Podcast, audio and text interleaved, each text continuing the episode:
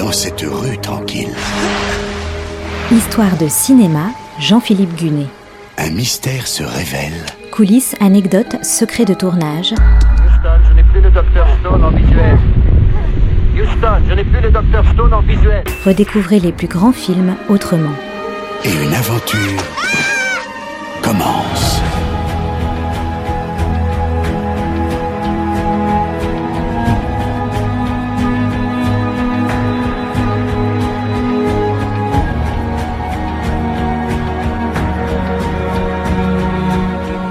Nom de la rose. Il suffit de mentionner le titre et tout de suite son ambiance mystérieuse refait surface. Une abbaye médiévale perchée dans la montagne, une musique envoûtante et Sean Connery en moine enquêteur.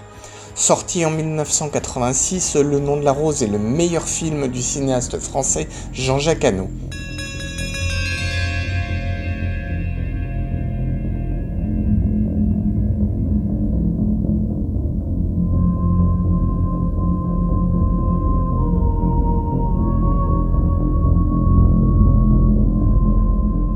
Le nom de la rose, c'est d'abord un roman de l'italien Umberto Eco, paru en 1980, traduit en français en 1982. C'est un best-seller international qui devait forcément intéresser le cinéma. Parmi les lecteurs enthousiastes se trouve Jean-Jacques Hano. Il compte déjà trois films à son actif La victoire en chantant, Coup de tête et La guerre du feu. Il contacte le producteur allemand Bernd Eichinger qui accepte le projet.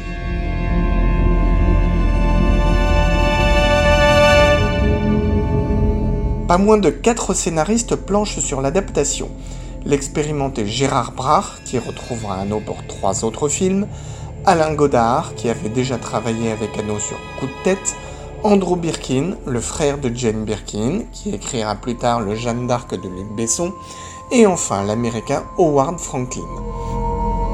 Le scénario raconte comment le moine franciscain Guillaume de Baskerville enquête sur des morts suspectes dans une abbaye bénédictine.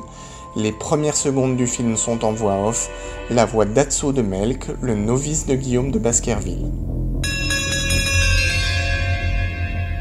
Arrivé au terme de ma vie de pauvre pêcheur, désormais chenu et vieilli comme le monde, je m'apprête à laisser sur ce parchemin témoignage des faits admirables et terribles auxquels j'ai assisté dans ma jeunesse. Vers la fin de l'année du Seigneur 1327,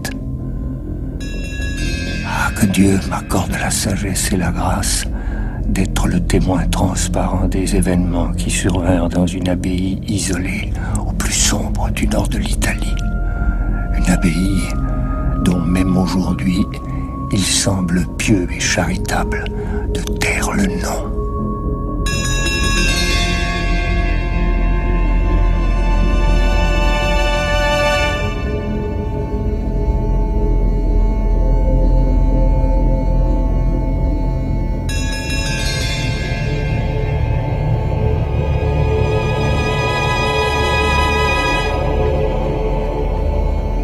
Le choix de l'année 1327 n'a rien d'anodin.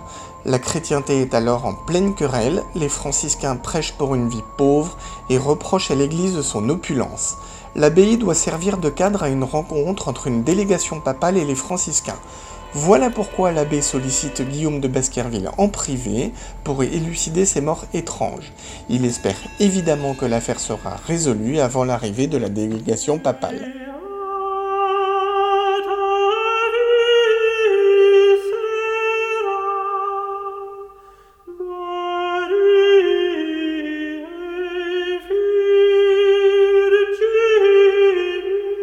De nombreux comédiens sont pressentis pour le rôle principal. Robert De Niro passe une audition. Il voudrait que Guillaume de Baskerville ait un duel à l'épée contre l'inquisiteur Bernardo Guy. L'idée ne plaît pas à Jean-Jacques Hano. Le nom de Sean Connery circule aussi. Hano n'est pas du tout enthousiaste. Il l'associe trop au rôle de James Bond. Mais finalement, Sean Connery le convainc quand même lors des séances de lecture du scénario et se fait engager le romancier Umberto Eco fait savoir sa consternation. À cette époque, la carrière de l'acteur écossais est totalement au point mort.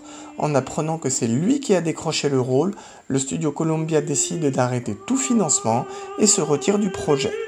Le nom de la rose sera finalement une coproduction européenne, allemande, italienne et française.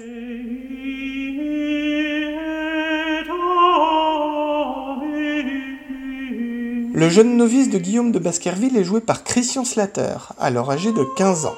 Le chef de l'abbaye, celui qu'on appelle Messer l'abbé, est incarné par le vétéran Michael Lonsdale.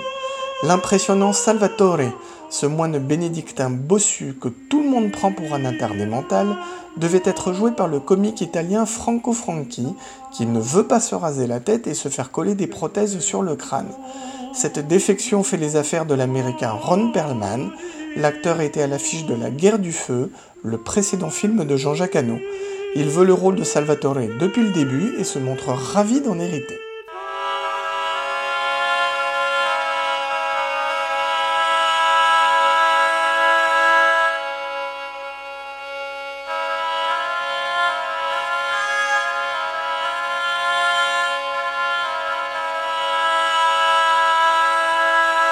L'inquisiteur Bernard Guy, une vieille connaissance de Guillaume de Baskerville, est incarné par l'américain F. Murray Abraham, tout juste oscarisé pour son rôle de Salieri dans Amadeus de Milos Forman.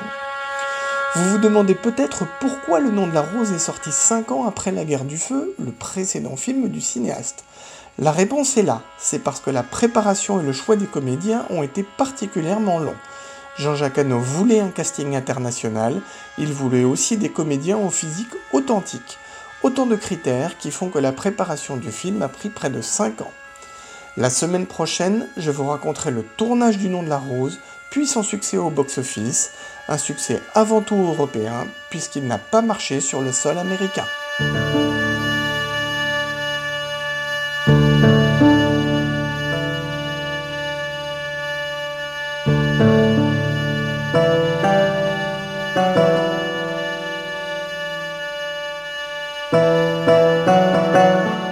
C'était Histoire de cinéma avec Jean-Philippe Gunet, à retrouver chaque semaine et en podcast sur notre site internet artdistrict-radio.com.